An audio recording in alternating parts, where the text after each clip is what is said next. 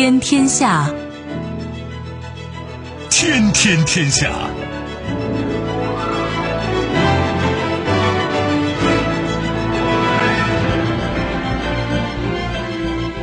历史穿行者，新闻摆渡人。听众朋友，大家好，您正在关注收听的是《天天天下》节目，我是夏萌，和我一起陪伴各位的还有本节目评论员重阳。世界纷繁复杂，新闻随时发生。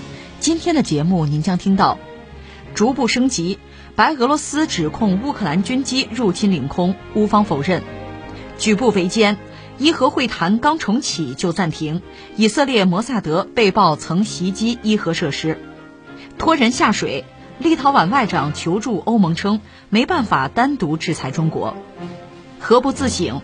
美财政部称，主要贸易伙伴均未操纵汇率，稍后会一一道来。收听节目，您可以使用手机，欢迎使用计时客户端，也可以选择蜻蜓 FM 或者是企鹅 FM，搜索“天天天下”就可以收听我们的节目以及其他相关内容。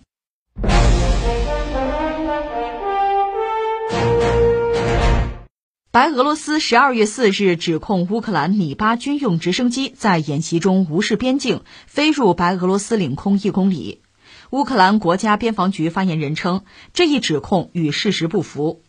白俄罗斯国界委员会发布了一份声明和一段视频，视频内容是乌克兰直升机在边境检查站上空飞越白雪皑皑的林区。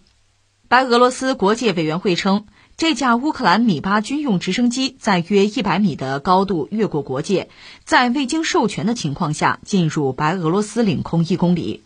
声明称：“我们已经将此事件通知乌克兰方面。”俄罗斯、白俄罗斯、乌克兰这三家，看你怎么说了。你比如普京前段时间专门写文章讲俄罗斯和乌克兰，我们是一家人，是兄弟。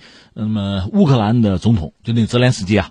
前喜剧演员嘛，他等于说是否认了这一点。而且你看，乌克兰在泽连斯基上台之后，因为他搞喜剧嘛，或者说搞这个演艺事业嘛，所以他对这个文化、对精神领域、精神产品可能还是比较在意吧。所以，呃，乌克兰之后的很多就是通过文艺啊进行的历史叙事，就强调自己的独立性。就我跟你俄罗斯不是一家，不一码事儿。所以你看，我们作为旁观者吧。我们怎么说呢？我们说你们就是一家子啊！这我们给人家安排也不合适。但是我们可以说历史，从历史上讲啊，宏观上说，这三家还真得说是一家人。首先是邻居挨着，对吧？另外是什么呢？他们都算是斯拉夫人，而且是东斯拉夫人。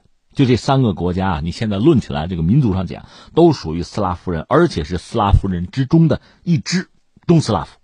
斯拉夫这个民族吧，也算是欧洲三大民族之一了。最初呢。这有个说法，说是在亚洲分布在亚洲，后来呢是迁徙到了欧洲的中部，然后到了公元五世纪、六世纪那个时候呢，因为日耳曼人崛起嘛，呃，向西移动，所以斯拉夫人呢又被迫，就是也就就挤出来了嘛，再次迁徙，有一支迁徙到了东欧平原，这一支呢就是所谓的东斯拉夫了，包括俄罗斯、白俄罗斯、乌克兰，他们的祖先啊。东斯拉夫人就分布上讲是比较广的，整个东欧平原都是他们活动的范围。当然说实话实说，他们这个部族啊、部落呀，一个是比较松散，再就是其实文明程度相对低，比较落后。到公元九世纪的时候，有北欧人过来了，留里克，他等于入主了东斯拉夫。人家这讲究拳头啊，拳头硬，胳膊粗的是哥哥呀，不服不服我打嘛，打服嘛。所以他建立了罗斯王国。你说这得算外敌入侵吧？还没法说，北欧人少，他们很快被这个斯拉夫人吧给同化了。所以在历史上好多事情你就没法说，你说叫侵略还是叫渗透？总而言之吧，有了一个东斯拉夫人的罗斯王国，首都是哪儿？基辅，基辅就是现在乌克兰首都。当然，我们还要说什么呢？这个罗斯王国后来发生了这个内乱吧？你一内乱，就给外敌入侵带来机会。一个是波兰人。那波兰人后来被赶走，再后来是蒙古人，蒙古人来了可就赶不走了。那是在公元十三世纪吧，蒙古人占了东欧，也不只是东欧了，横扫吧。然后人家建立自己的金帐汗国，也叫钦察汗国啊。但是呢，蒙古人在东欧的统治也没有持续太久。一个是欧洲人要抵御要挑战，而且你想当时还有这个基督教作为背景吧，所以一通混战啊，所以罗斯人最后呢也分成了几块吧，就说罗斯人啊，咱们不讲别人，罗斯人有这个立陶宛统治的罗斯人，立陶宛在历史上也曾经扩过啊，蒙古人统治的罗斯人，波兰人也统治过罗斯人，这么三支了。其中立陶宛人对罗斯人的统治呢，相对要柔和一些，就是这个生活习惯、什么宗教之类的东西没有过多的干涉，所以他们统治下的罗斯人呢，呃，有比较大的独立性。所以这帮罗斯人自认我们纯洁，我们正统啊。我们白啊，这就是白俄罗斯人哈。波兰人统治下的罗斯人呢，那境遇是比较惨的，因为波兰人比较狠呐。那他们统治下的罗斯人呢，和那两支差别要大一些。后来是什么呢？是乌克兰人。这历史的发展，你看波兰和立陶宛还曾经合并成一个大的国家，也很强力。乌克兰呢，是不堪他们的欺凌，是主动的又倒向了俄罗斯，那是后话啊。蒙古人统治下的这个罗斯人啊，就基本上他们互融嘛，所以甚至有人讲，就是蒙古帝国的衣钵是由俄罗斯来继承的。这现在这有个说法，当然这个一个段子是都说蒙古人因为那个大舌头哈，所以称呼罗斯人的时候呢，把他们叫做俄罗斯。俄罗斯是这么来的，本来就是罗斯，但是被蒙古人一叫成了俄罗斯了，这是一个说法啊。在历史上嘛，那个研究者很多，说法也很多。后来吧，到十五世纪，莫斯科公国崛起，把蒙古人赶走，建立了自己的俄国。大家知道，就沙皇俄国了，不断的扩张。这个扩张还是跟蒙古人学的，打下了大片的土地。到后来，白俄罗斯和乌克兰都被纳入自己的版图。所以这三家，你说有没有相互之间的倾轧、侵略？呃，战争有，但你说是同宗同族吧，也可以。刚才我们讲这个脉络就是这个意思吧。那你比如你要强调彼此之间的这个矛盾，那你就强调杀戮啊、侵略、战争的历史；你要强调彼此之间这个兄弟情谊，那你就多谈融合和交流。那历史就摆在这儿，应该说不同的政治势力、政治人物会从中选取自己需要的东西拿出来，不就这么回事吗？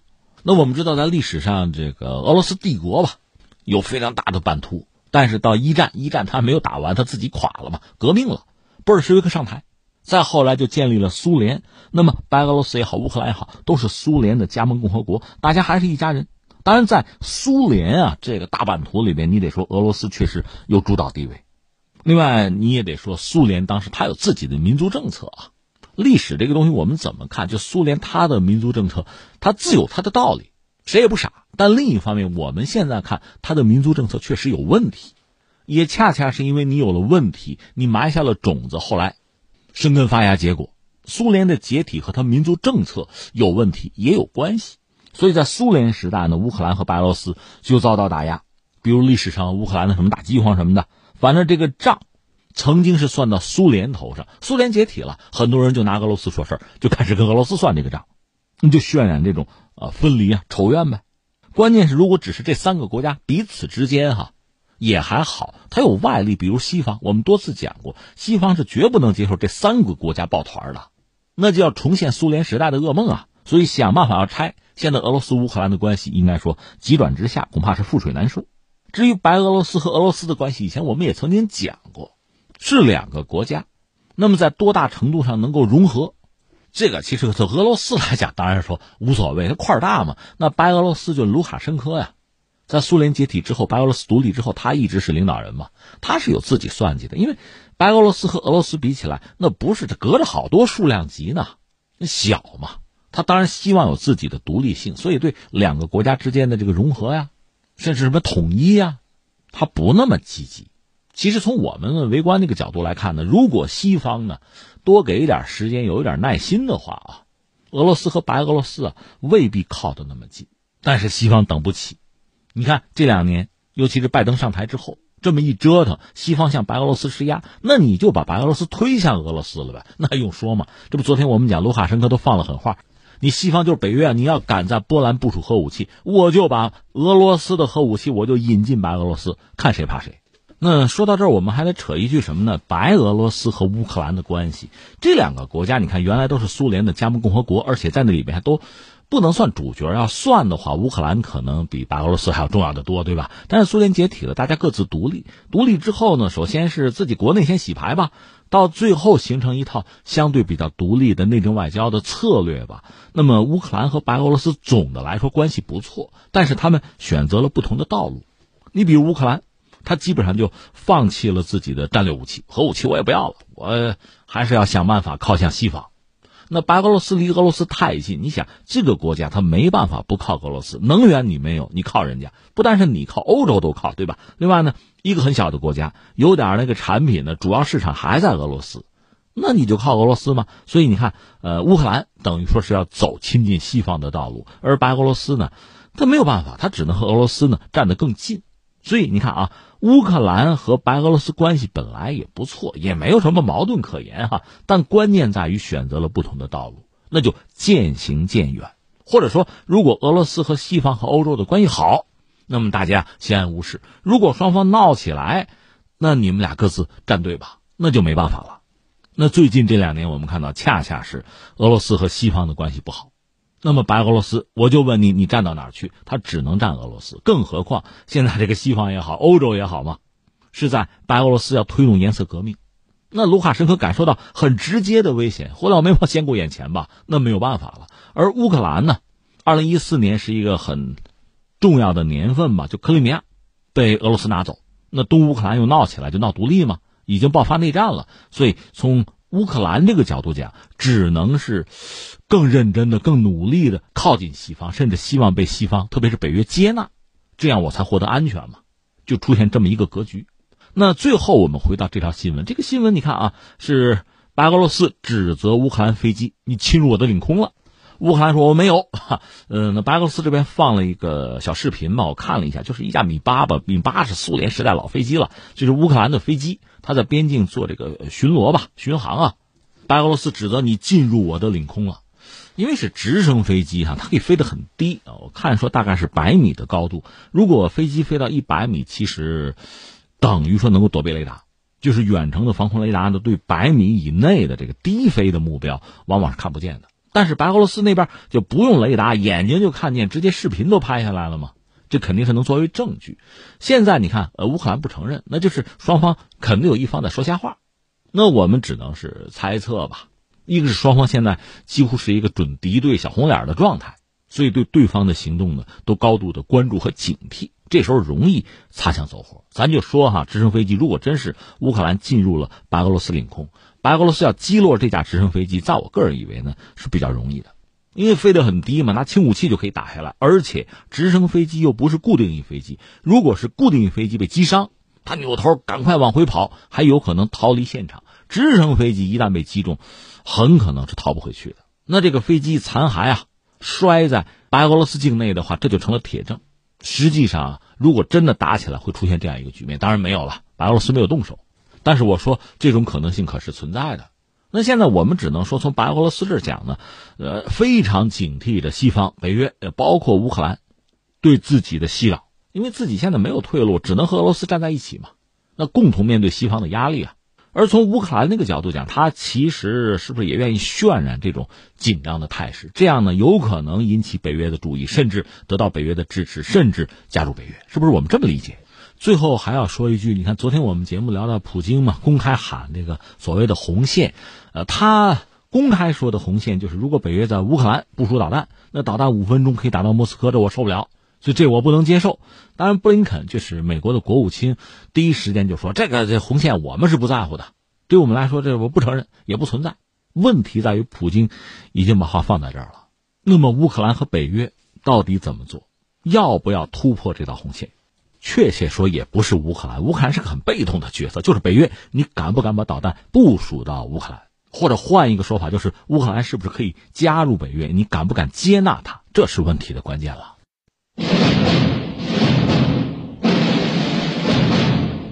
在暂停五个月后重启的重返伊核协议谈判开局不顺，因为分歧巨大，谈判重启仅五天后就进入暂停，预计谈判或在下周重启。美国国务卿布林肯指责伊朗对重返协议不认真，欧洲三国官员则发表联合声明抗议伊朗想就关键条款重新谈判。破坏了前六轮谈判艰难取得的进展。伊朗则重申，美国取消制裁是谈判的根本，呼吁各国对伊朗拿出的新方案做出理智的回应。与此同时，以色列情报机构摩萨德局长巴尼亚罕见公开作出承诺，承诺摩萨德绝不会让伊朗拥有核武器。以色列媒体最新爆料称，伊朗纳坦兹核设施今年四月份遇袭，正是摩萨德的手笔。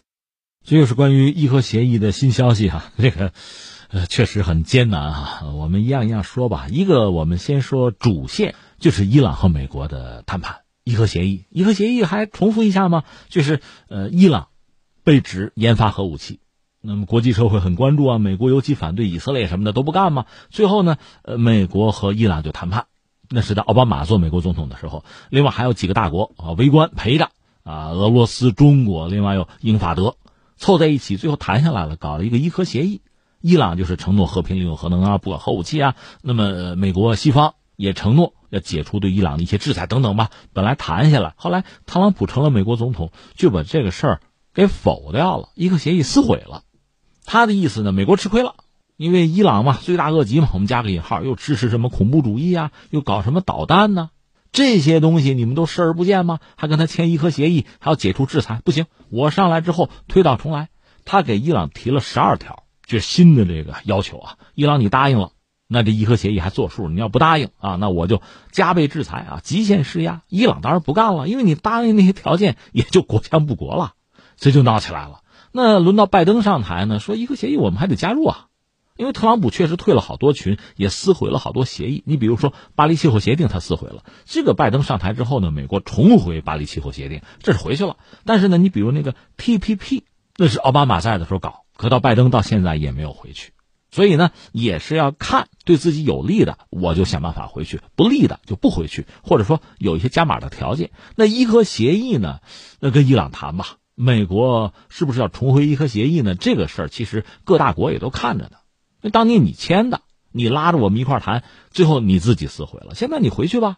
那么伊朗和美国就要谈。这个谈本身呢，我们只能加一个引号。为什么？伊朗说了，你都退出伊核协议了，你怎么谈啊？对吧？那还得谈呢。那在维也纳是这样哈，美国也有自己的使团，但是呢，伊朗说我不跟美国人见面，他没资格跟我见面，可以由其他这几个大国，你给我传个话哈。就双方通过这种大家带话传话的方式间接的谈，而且谈了六轮了。就是当时伊朗总统是鲁哈尼嘛。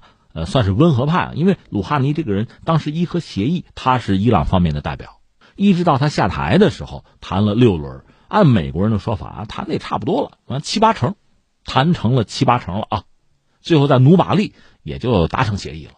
但是呢，但是你看两点，第一个呢，咱们也能想到，谈到后边就是不好谈的了，能谈下来的总是好谈的嘛，越往后越难谈，最后这点就不好谈拢，这是一个啊，难度就高了。再一个什么呢？伊朗换人了，就是总统换成莱西了。那个鲁哈尼下台了，鲁哈尼被认为叫温和派，人家莱西可是强硬派啊。所以他上台之后呢，其实伊朗的就核政策也好，对美的态度也好，就是包括在谈判的时候的一些一些技巧也好，要价也好，就可能发生调整。所以这之间呢停了几个月，但谈还是要谈的嘛。所以这不是最近就恢复谈判，但谈可就不顺利了。按照美国方面指责说，那伊朗你心诚不成啊？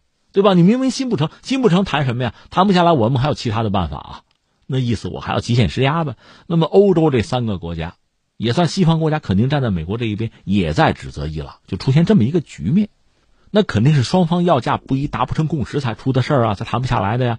这到底双方各自要价是什么？有什么具体的秘密的条款或者交易？我们其实也不得而知。那我们能了解的是什么呢？你看啊，就是两个阶段吧。鲁哈尼做伊朗总统的时候，那个时候伊朗和美国人谈，不是谈成了百分之七八十吗？那就意味着双方在大多数问题上还能达成共识。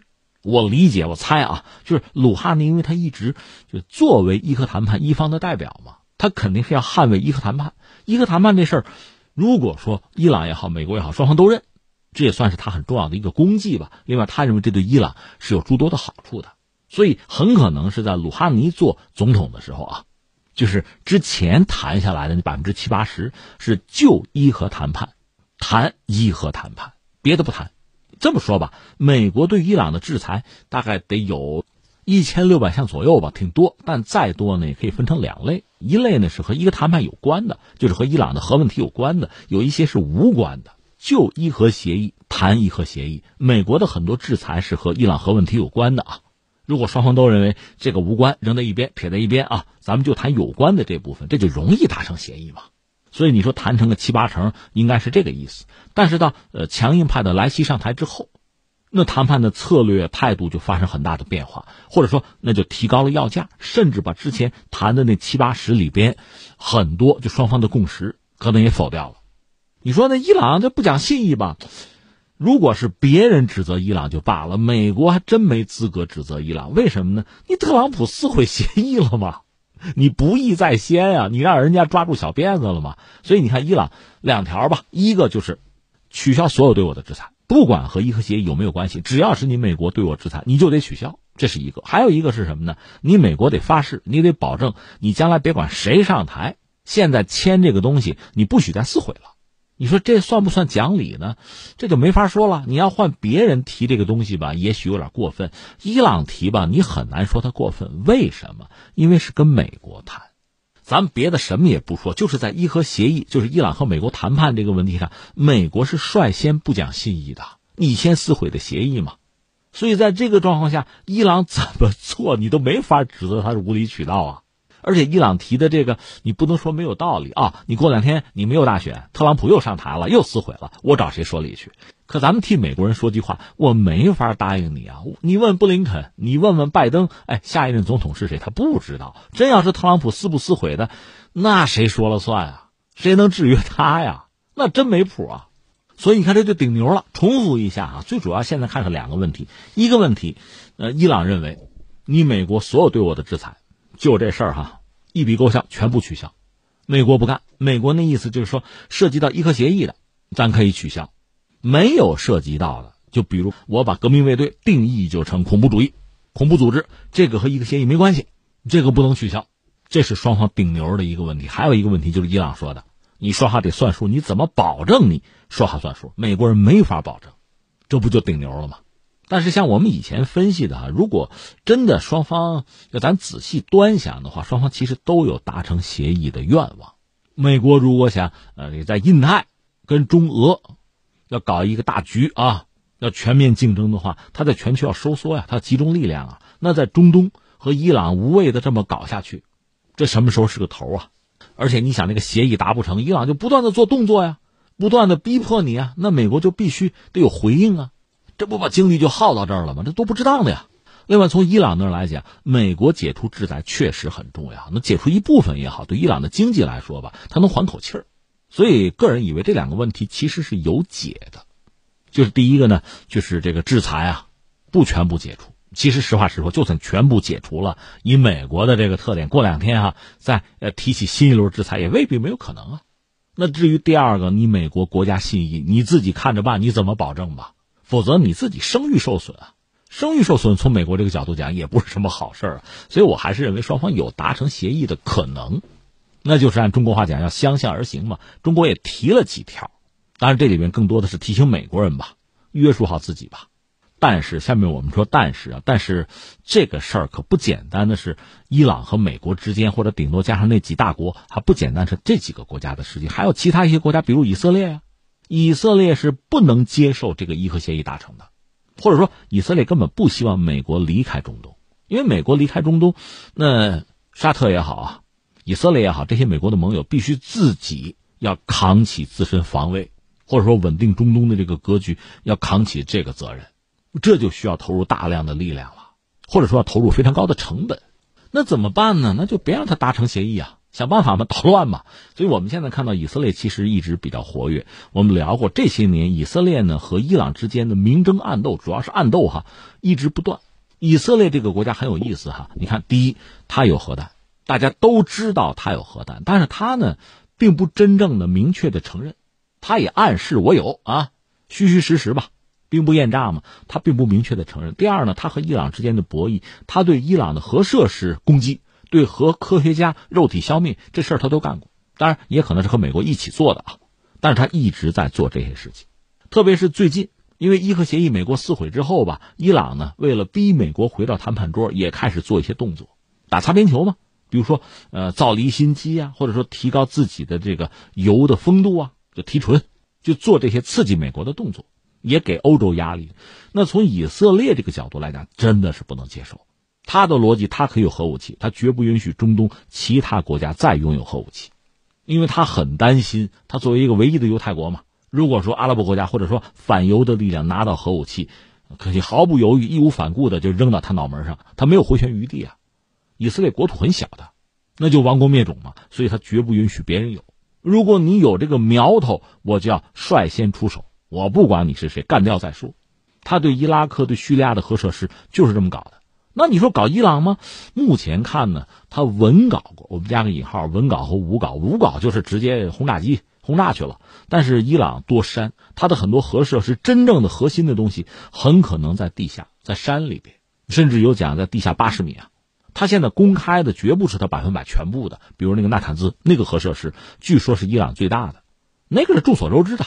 但是你真的把这儿摧毁了就能解决问题吗？显然未必能。所以伊朗啊。它的核力量到底就是到什么程度，人们知道的并不多。当然，他没有搞出核弹来呢，似乎也是真的。这不是以色列的摩萨德就间谍机构哈，那局长就明说，我绝不允许伊朗，伊朗绝不可能有核设施，就是我必然会出手。而且呢，前段时间以色列从官方从政府就已经是大张旗鼓的说掏钱砸了十几亿美元，干嘛呢？要更新轰炸机。我要专门有这个钻地炸弹，因为它在地下八十米的话，一般炸弹摧毁不了哈，需要有钻地弹来解决问题。就是我这笔钱就是专款专用，就是要摧毁伊朗的核能力的。而莫萨德呢也做了大量的工作，甚至在四月份，伊朗那个纳坦兹的核设施曾经遭到过攻击，就发生过爆炸，电力系统至少被摧毁了。那个就是摩萨德干的。目前我们说可能没有引起什么核这个方面的什么灾难，但是确实是延缓它的核进程吧。这事儿是做了，就是以色列一直没有停在做这些事情，而且还暗杀核科学家。伊朗那个首席不就这么被干掉了吗？而且这个事情很高科技，大家都知道应该是以色列莫萨德干的，但是你也没有证据啊。当时这个干法是这样，就是有一个遥控的武器弹啊，这么说吧，就相当于一个机器人儿，它能够自动射击啊。那你说怎么操控它？那应该是通过卫星。换句话说，这个操控者幕后黑手并不在伊朗国内。但他这个核科学家这位首席呢，和家人和媳妇儿吧，开的车过的时候遭到了攻击，就这个枪打的会非常准，因为是机器操纵嘛，它没有人带来的，比如手抖啊什么心理负担，没有这个打的非常准，所有子弹会打到这个目标身上，这么把这个人杀掉了。这么高科技的玩意儿，哪是一般恐怖主义啊，什么极端组织干的呀？大家就心知肚明是以色列莫萨德干的，但是你也没有证据啊，是这么搞。所以，实际上，伊朗和以色列之间的这个明争暗斗以暗斗为主，而且以色列似乎稍占上风。总之是不能够让伊朗在这个核问题上迈过红线。当然，如果说以色列另有图谋的话，比如说要给美国压力，默许或者纵容伊朗在核问题上达到某个程度，也是可能的。而且，你看，在这个问题上，就是美国和以色列也不完全是一条心。美国人和以色列打招呼说什么呢？说我跟伊朗要做谈判。伊核问题这段时间，你别给我找事儿，就是你不要针对伊朗的核设施啊、什么人员啊，你在搞什么阴谋诡计，你别动啊，我先谈着。以色列不答应，不吭声，那就是我行我素。我有我的国家利益，和你美国并不一致啊。所以你看，还有这样一个因素在，它确实也为伊核谈判吧带来更多的不确定性和危险。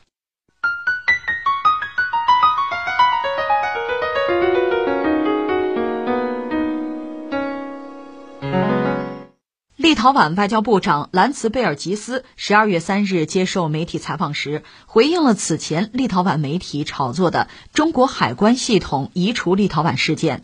他表示，立陶宛没有能力单独对中国实施制裁，说这是一个欧盟成员国受到部分制裁的史无前例的案例。我们无法实施报复性制裁，因为我们没有办法把中国的这家或那家企业从海关系统中删除。海关系统由欧盟管理，因此我认为相关机构应该代表立陶宛介入此事。兰茨贝尔吉斯还说道：“我们将正式向欧盟委员会发表声明，说明目前部分适用于立陶宛的贸易政策是属于欧盟政策的一部分。我们将要求欧盟保护立陶宛。”而欧盟委员会发言人则在当天表示，正在了解情况，拒绝置评。这是立陶宛跟欧盟那儿忽悠哈，这个怎么说呢？用咱老百姓比较通俗的话讲，不熊孩子吗？你要严肃的说，在历史上，就人类历史上，大国博弈之间出现过所谓小国绑架大国。你要让我定性这事儿，我就想到这儿了。为什么？你看，一样一样来说，立陶宛这个国家，我们知道很小，和中国之间，你说有没有贸易吧？有，但是呢，确实，你说这个贸易额，就是每年立陶宛能卖到中国来的商品。有一个亿吗？差不多就这个样子，很小。像中国全球第二大经济体，算它贸易伙伴，可能排到二十位以后了。就双方其实经济贸易上联系也不是那么紧密。当然，中国人吧，说实话，我们是比较温和善良的。一说立陶宛，哎呀，看看人家历史啊，知道人家篮球啊，呃，旅游有一些什么名胜古迹，这是我们对这个国家的认识。但是确实，所谓形势比人强啊。如今立陶宛作为。美国或者西方反华势力的马前卒很活跃，一定要设一个什么所谓什么台湾代表处嘛？他倒还没有敢明目张胆的就支持台独或者讲一中一台，但是他的作为应该说已经让我们无法接受了。那双方的外交关系已经降级，和这个外交关系降级相对应的，那你说经贸关系恐怕也会趋冷吧？所以这两天立陶宛开始炒作，就中国海关已经删除了立陶宛这一项了啊，没了。我要报复，但是他报复不了。这说起来就很有意思，因为立陶宛已经加入了欧盟，所以呢，现在是欧盟作为一个经济体啊，整体和中国的贸易关系，它内部二十七个成员国嘛，都是按照这个规则来走。可是现在立陶宛和中国闹起来了，从中国这个角度讲呢，如果我愿意报复或者惩罚的话啊，我可以做，但是立陶宛他做不了嘛，因为它整个是要按照欧盟对华的经贸关系。按这个来走，而且实际上应该说，欧盟和中国之间的经贸联系非常紧密嘛，彼此互为最重要的经贸伙伴之一。所以你看，欧盟和中国的经贸联系是很紧密，分量比较大啊。但是立陶宛在其中呢，就微不足道了。你看他挑衅中国，非要试着踩我们的底线红线，那我们当然要反制。结果呢，我们当然知道，立陶宛本身是一个小国，他之所以这样做，必然是有人在背后怂恿，而且他可能是。图某种实际的利益，是叫见利忘义。这跟中国一闹，马上美国那边经济上就有表示，多多少少给点好处吧。那立陶宛马上拿着美国这个态度去找欧盟，哎，那他表示了，你也得表示一下。你看我跟中国闹起来了，那么欧盟我们知道，你要说谈什么意识形态这套东西，人家也很会谈啊。但是有一个词儿叫口惠而实不至嘛，翻回来你也可以理解。就是跟中国吵吵可以，指责中国可以，真让他在经贸领域呢，来你做做牺牲吧。你既然看中国那么不对付，你制裁中国，你跟中国割袍断义，彻底脱钩。欧盟会吗？很难，因为欧盟是二十七国，就算啊，其中有一些国家反华决心很强，就算欧盟本身啊有这个意思，它里边有相当多的成员恐怕下不了这个决心啊。所以立陶宛找欧盟要好处。最后也没什么结果。那现在呢？中国的反制到了，那立陶宛发现在经贸领域想反制中国，他反制不了，所以翻回来又跟欧盟嚷嚷：“呃，那我整不了他，你上啊，你上啊！”就这个意思。这条新闻讲的就是这个东西。那么欧盟是什么态度呢？等等吧，这事儿是吧？你呃，立陶宛先交个申请啊，汇报一下情况。那我们欧盟再做决定啊，那就等呗。那我们倒要看看欧盟会拿出一个什么态度来。那新闻就是这个新闻啊！如果你要让我这个感慨两句，我就觉得，首先还是说刚才我那句话，立陶宛这个做法，不是说对中国，就对欧盟也是很不负责任的一个事情。这属于给大家找麻烦的事情，自己找事儿，找事儿之后自己解决不了，你们给擦屁股啊！你们给我解决。不，咱们网上有句话叫“看热闹不怕事儿大”吗？人家不是，人家惹事儿不怕事儿大，甚至盼着事儿大。天塌下来高个顶着嘛，我怕什么呀？而且这事儿闹得越大，我给美国那交的投名状就越瓷实，等于说是这么一个事情。所以你看，在西方历史上，我们就讲小国绑架大国的事情是有的呀。呃，当然很多事情不是说简单的类比啊。你看立陶宛和欧盟的关系也不好叫小国和大国的关系，因为欧盟是二十七国，包括了立陶宛啊。但是这个逻辑、这个意思你能够理解。昨天你看我们刚聊到那个，就昨天聊的奥地利。历史上那个奥匈帝国一战怎么爆发呢？是奥匈帝国的那个王储，就是那个斐迪南大公啊，他是在萨拉热窝遇刺身亡。他跟他媳妇儿被一个叫普林西普的，一般认为这是一个这个爱国者啊，就做了这么件事刺杀事件。当然，现在你要看历史，就细究这个历史的细节，有的时候你会发现充满着很多戏剧性和荒诞啊。你比如说这个斐迪南大公，他本身其实对塞尔维亚相对是比较温和的一个人。他被干掉之后，奥匈帝国内部的主战派就是要打仗的，就没人制约了，这另一回事啊。从普林西普他不管那么多，我弄死他再说嘛。我现在要说的重点也不是这个，因为当时啊，我们就是欧洲国家吧，他都是结盟。你比如塞尔维亚，塞尔维亚是一直遭到了奥匈帝国的威胁，奥匈帝国版图非常大，而且确实有吞并他的这个想法。所以作为斯拉夫人，他和谁结盟？肯定要和沙俄结盟啊，那个块大呀，认个大哥嘛。结盟是什么意思？如果我遭到了攻击，你是老兄，你得替我出头啊，你得上啊，你得罩着我呀，是这个意思，这叫结盟。而那边，我们昨天不聊到奥地利吗？当时奥匈帝国是块头很大，你要比塞尔维亚，那肯定要强得多。但是在列强之中，它也是一个弱国。从这个意义上讲，它也算个小国。虽然它版图面积比较大，它这个版图面积更多的靠结婚嘛，生孩子。因为你知道那个时候的这个所谓婚姻啊，王室之间的这个婚姻啊。那嫁妆就是带着领土过来嘛，所以他靠这个把自己版图搞得很大、很虚的。甚至奥匈帝国、奥地利、匈牙利语言都不同，而且你想，奥匈帝国版图很大，很多的民族，他也有军队啊，统一的国家的军队。这个军队就非常好玩，他需要配各种翻译，没有翻译，这军队的命令都执行不了，大家听不懂嘛。你就说奥匈帝国，奥和匈，奥地利和匈牙利，人家匈牙利人说我们是说匈牙利语的，你奥地利说德语的，军队指挥。你不能用德语吧？那对我们是侮辱。咱俩是平起平坐的关系嘛？那配翻译吧？这军队怎么打仗？所以这个国家它是个散装的，就是说貌似强大，帝国主义嘛，实际上很脆弱。几次反法联盟那是被拿破仑打了个半死。就这国家，本来他要有本事啊，因为他说德语嘛，他可以统一德意志，他没那个本事啊。普鲁士统一了德意志，而且在统一过程中三次王朝战争，包括把他又打了个半死，就打奥地利啊。这国家是这样子，但最后他还是选择和崛起的啊德国结盟，但他比较弱，德国比较强。德国在当年，呃，基本上跟英美啊仿上仿下吧，第一集团吧。关键德国那个威廉二世上台之后就没脑子嘛，把俾斯麦赶走之后自己主政，搞得他德国就没朋友了。当然盟友就有个奥地利嘛，就奥匈帝国啊。所以你看啊，呃，发生了刺杀事件之后，奥匈帝国这就跟德国打招呼啊，他们欺负我了。我的王储被干掉了，我得跟他们提条件，就是找塞尔维亚的算账啊。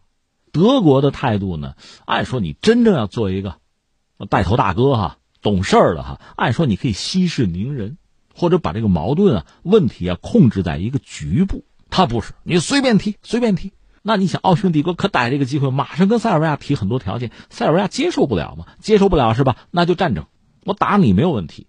塞尔维亚知道打不过，马上找到俄罗斯啊！他要欺负我，我没办法，你得帮忙。最后一次大战就爆发了。当然，你也知道，当时德国也有意通过战争的方式重新洗牌。对德国的某些人来说呢，这是个机会，有。但总的来说，他是被奥匈帝国牵着鼻子跑的。这就是所谓小国绑架大国，他是负责惹事儿的，你负责平事儿的。他负责出题，你负责答题，这不成了笑话了吗？那现在翻回来，我们说立陶宛出于一己之私吧，当然在我们看来，他算错账了。我们可以说他蠢，但是人家觉得也是为了自己的利益吗？我们姑且说，就是立陶宛的某些政客是为了自己的国家利益，你挑战中国，挑衅中国，但是你又无力，在接下来博弈之中你出牌，然后就想把欧盟拖下水，事儿就是这么个事儿。那欧盟如果蠢呢？那就下水呗，你跟中国脱钩，经贸上不联系了，外交关系断掉，你有本事你就做。那我们就问一句：你下得了这个决心吗？就算有些人有这个想法，欧盟是二十七国，大家在这个问题上同心协力、团结一致，达成共识，你信吗？这是立陶宛现在面对的这个状况，他把球踢给了欧盟，我负责惹事儿哈，你们去给我解决去，就成了这么一个笑话。但这个确实又是考验欧盟的智商和能力的时候。如果你愿意啊，愿意替立陶宛去背书去解决问题，那好了，你想想啊，什么波罗的海三国啊，什么波兰，那去惹俄罗斯啊？那欧盟你跟俄罗斯再开一摊啊？要不打一仗对吧？什么时候是个头？所以这是我们要说的一个问题。当然还有一个角色，我们必须也要点出来，就是美国了。因为美国和立陶宛不一样，立陶宛背后其实还是美国。如果只是呃立陶宛和欧盟的关系，那没什么好说了。关键是美国可以支持立陶宛，而立陶宛也会把美国这张牌搬出来，来压欧盟，影响欧盟，确实存在这种可能性。那实际上这会带来一个什么结果？那说到底还是美国希望把欧盟绑到自己的战车上，不只是针对俄罗斯，针对俄罗斯从某种意义上说好办，因为毕竟欧盟离俄罗斯离得近，所以你渲染俄罗斯的威胁。这对欧洲人来讲是有效的。你渲染中国的威胁没什么意思嘛？人家又没有挨着你，人家也没有侵略你，没有抢过你，对吧？你顶多是在意识形态上想想办法。但是意识形态这个东西，从欧盟那个角度讲，可以呀，我帮着美国跟中国那对骂，这费二两吐沫也不影响什么，是吧？但是现在立陶宛作为欧盟的成员国之一，和中国在经贸领域真的就真刀真枪的，真要有所冲突，就问你欧盟怎么办？如果你屈从于美国的意志，被立陶宛牵着鼻子走，你也跟中国搞，那最终的结果只有一个：欧盟被撕裂嘛。因为欧盟二十七国对中国的态度就是远近亲疏啊，大家并不一致。所以你看，最近几年呢，欧盟确实有一种自我意识在猛醒、在觉醒啊，要成为国际战略博弈之中的玩家，成为一极呀，成为一个角儿。那好，你先解决这个问题，这个问题解决不好。你永远是人家的附庸，永远站不起来。美国财政部三号发布半年度汇率政策报告，认为美国主要贸易伙伴均未操纵汇率以获取不公平贸易优势。美国财政部在这份报告中说，在截至今年六月的过去四个季度。越南等经济体继续满足美国相关法案规定的需加强汇率政策接触的标准，但没有经济体通过干预外汇市场来阻止有效的国际收支调整或在贸易中获取不公平竞争优势。此外，报告将中国、日本、韩国、德国、爱尔兰、意大利、印度、马来西亚、新加坡、泰国、墨西哥、瑞士等十二个经济体列入汇率政策监测名单。美国财政部指出，以前的汇率政策报告聚焦于主要贸易伙伴的货物贸易数据不够全面。从这份报告开始，服务贸易数据也纳入政策评估。这个新闻吧，其实我最想说的四个字儿就是适宜时宜啊。曾几何时，就是汇率操纵国，这是美国吧？就说是美国，就是拿在手里。你看着他动不动就想扣到中国脑袋上的一顶帽子，而我们呢似乎也很担心被扣，因为一旦被扣了这个帽子呢，你成为所谓汇率操纵国，人家美国要制裁你啊，一直以来是这个状况，但是现在看来这越 越来越像是一个笑话。当然，讲这个笑话之前呢，我们还是要说一下，就美国所谓就汇率操纵这个问题吧。首先，我们得承认，拜登上台之后吧，他的这个国际汇率政策吧，比特朗普的时候呢要要温和一点。特朗普那时候更是拿这个做一个大棒，而且这次我们看最主要的是美国方面呢，他是做了一个调整，就是美国人现在他说这个汇率操纵啊，我要监察一下、监测一下，或者我认为认定它是一个汇率操纵国，它是有标准的吧？它这里边有三条标准，这个标准呢，这次你看拜登政府等于做了一定的修改吧？这三条，一个经常账户的顺差占到国内生产总值，这个比重啊是曾经是百分之二，至少百分之二，现在调到了。至少百分之三，有了一个调整。第二，持续单边干预汇率市场的时间十二个月，一年嘛，之中至少是六个月，现在延长到至少是八个月。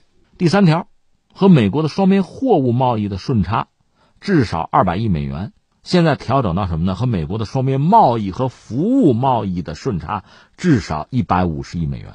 你注意，以前没有服务贸易，现在加上个服务贸易，美国人自己调的，自己承认的。说以前不全面，主要是聚焦在这个看贸易伙伴的货物贸易的数据上。那现在呢，是要开始纳入服务贸易，这是以前没有过的。其实客观说，我觉得这是美国人一个进步吧。你说这扯的进步不够啊？呃，比以前算是进步吧。得大伙儿再说。我们现在说什么呢？这不说了三条了吗？美国人是拿这三条做尺子衡量自己主要贸易伙伴。你这三条都达到了啊，那你肯定就是操纵汇率了。那咱就得说说了，甚至就出台什么报复措施了，拿着贸易大棒就跟你谈。如果你说没达到三条，你只是占了其中一条或者两条，那就有商量。尤其是你只是占了两条，那么这算什么呢？就叫做汇率政策的监测名单。你得上这个名单，我就盯着你，你什么时候第三条也有了，我就抡大棒了啊！这次我们看到美国把谁列作监测，就是说他占了两条啊，中国、日本、韩国、德国、爱尔兰、意大利、印度、马来西亚、新加坡，什么泰国、墨西哥、瑞士等十二个经济体都给列到这个监测名单，就是说三条嘛，我列了三条，你们都占了两条了啊。那你看全球很重要的几个经济体，比如说中国、日本、德国，包括什么印度都算进去了哈。对，那你说你美国凭什么搞什么监测啊？动不动搞什么？操纵汇率国的名单啊，这个我觉得我们一样一样说啊。首先我们要说，你也得承认现实，就是说它是历史一个惯性。因为美国一度是全球最大的经济体，你看二战还没有结束，他不是搞一个布雷顿森林体系吗？他美元可以和黄金挂钩，你们各国的货币再跟我美元挂钩，他有这个资格呀。你看他是全球最大的经济体，一直啊，而且是全球最大的工业国，就工业产品最多。呃，二战的时候他不是号称民主国家的兵工厂吗？他大量的生产啊。而且他地理位置特别优越，他在这个大西洋和太平洋之间，他本土基本上没有遭到过攻击。其他的国家就是盟友吧、盟国吧、参战国都打成一片白地了，他没有啊，所以它确实有这些先天的优势。那么美元的霸主地位就此形成。我们一般讲汇率，汇率就是那大家之间彼此货币之间有一个比价嘛。那么美元就成为一个特殊的货币，就特殊的这种贸易时候用的这个东西啊，用来交换啊，可以储值啊。结算啊，就这么一种货币，美元的这个霸主地位在今天应该说，呃，极大的被削弱了，但是还是第一，这是现实。甚至我理解啊，当然有可能因为美元的地位衰落掉，最后导致美国这个帝国崩塌，也可能翻回来。即使美国作为一个帝国吧，全球这个第一大霸主，就算它已经不合格、不及格了，美元本身还会被大家使用更长一段时间，这是有可能的啊。但不管怎么说，这是历史传承下来的一个现状。正是有了这个基础，所以美国人说：“那我们就看看啊，这你们都别操纵汇率啊，自由市场嘛，跟美元的这个兑换，我们看这个比价，谁操纵汇率了，就不按经济规律办事了，不按市场经济的规则走了，那我们就制裁他。咱实话实说，如果说啊，美国能够置身事外，你就高高在上。”你绝对秉公啊，无私也行，关键是你做不到啊。这里面涉及到两个问题，我们特别要说，一个是什么呢？就全球贸易啊，你算统计啊，这里面就有很多的问题。在我看来，主要问题是两个，一个是什么呢？就是你就说货物贸易这一块儿哈，因为现在全球化了，很多公司是跨国公司，我们就是像苹果手机那个 iPhone 手机。那算是美国人的企业吧，美国人的品牌吧，而且美国人挣钱挣大头。但是他在很多国家生产，尤其是在中国生产啊。你好比说中国生产的苹果手机卖到日本去，其实这个钱美国人挣的很多，对吧？但是你要从数字上统计，你看那是中国把货物出口到日本去了，那中国人赚钱啊，是吗？拿到我手里的是多少啊？所以你看这个统计本身就有问题，早就应该改。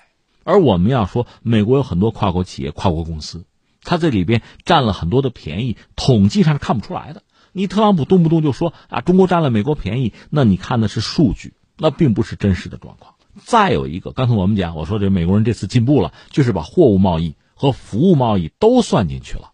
以前服务贸易它是不算的，如果只算货物贸易的话，有更多的便宜是算在中国人头上了。因为中美之间的贸易，服务贸易美国人是占大头的，而货物贸易中国人是占大头的，它是这个样子。所以你统计方法本来就有问题。那你说美国人良心发现了吗？也不能那么说。现在我们说服务贸易这块越来越重要，谁也忽视不了了。你忽视它，说明你缺心眼儿吧，没法算账了。所以你必须把它加进去。但是你加进去带来一个客观的，就是实际的状况是中美的贸易显得比之前要平衡很多。所以你看，一个是我们就说这个国际上各种各样贸易，你最后统计的数字哈，我们看，看的是结果，统计的方法才重要，而方法在我看来早就有问题。一个呢，就是很多跨国的贸易，这钱到底谁挣了，谁拿了大头，这个计算是有问题的。所以中国很多的时候什么呢？数字上是我们挣得多，赢了，实际上利益我们没有拿到多少。美国人正好相反，很多数据没记到他头上，实际利益他赚到了，这不公平啊！再就是服务贸易一度没有被算进去，显得中国如何如何占了美国什么便宜，实际上根本就不是那么回事那现在拜登政府这样调整之后，哈，实际上客观上他自己空间也大了。如果他和中国在谈，比如这个他自己在特朗普时候加的关税，他现在降下来，他自己在国内也好交代了。要不然你还记得吗？那个舍曼访华的时候，中国的外交部的这个谢峰副部长给他开了两张清单吗？说到底，特朗普时候你搞的那些事情，你先把它都取消了，然后有什么事咱们再谈。你那些事情不取消，谈都不要谈，没有诚意嘛。但是拜登现在需要和中国谈啊，在贸易上需要中国合作呀。我们说了，这谈不谈的哈，先取决于你的态度和诚意。可是拜登有他的难度啊，你比如说，你就取消这个关税。那是特朗普涨的啊！你现在取消关税，那你是卖国贼啊！你向中国投降啊！那共和党肯定要骂呀！那现在等于说是他自己把自己闪转腾挪的空间先做大，对他自己来讲也不是坏事我们只能这么理解这个事情。呃，这是一个我们要说啊，还有一个我要说的是什么呢？刚才我说不是两条吗？一个涉及到在这个贸易的统计上。有很多问题，再有一个就是，你说汇率操纵，其实世界上最大的汇率操纵国是谁？就是美国本身吗？远的不说，疫情之后，你拼命的印票子，就是美元啊，你大水漫灌，汇率汇率，你比如说人民币对美元，我们讲汇率是这个意思吗？比如中国操纵汇率了，那我操纵我人民币对美元的这个比值哈，我自己人为的操纵，这是一方面，是一种可能性。但是翻过来还有另一种可能啊，就是你美国。你在美元上做手脚，你操控对人民币的比价呀？我们要说美国，你这么拼命印这个票子哈，对全世界各国的央行都是挑战呐。你说大家跟不跟？跟了，你通胀，他也跟着通胀。你说不跟，那我也要吃亏，因为美元可贬值了，贬的不是一点半点啊。所以刚才我们说，美国方面呢，不是有三条标准吗？他判断一个国家是不是操纵汇率。那美国本身是美元的故乡吗？你拿这三条去衡量美国人未必到位。但是美元可是真被操纵啊！这么疯狂的印钱，你说不是操纵汇率吗？你还指责谁啊？所以我们讲，美元曾经确实有一个非常独特的、重要的地位。这个地位对美国人来讲其实很重要、很得意啊。可是现在你自己在毁掉它呀。毁掉美元的声誉，毁掉美元的地位，这是你自己在干啊！所以，美国经济真的如果完蛋了，美元真的丧失了霸主地位，那怨不得别人，那都是你自己在搞嘛。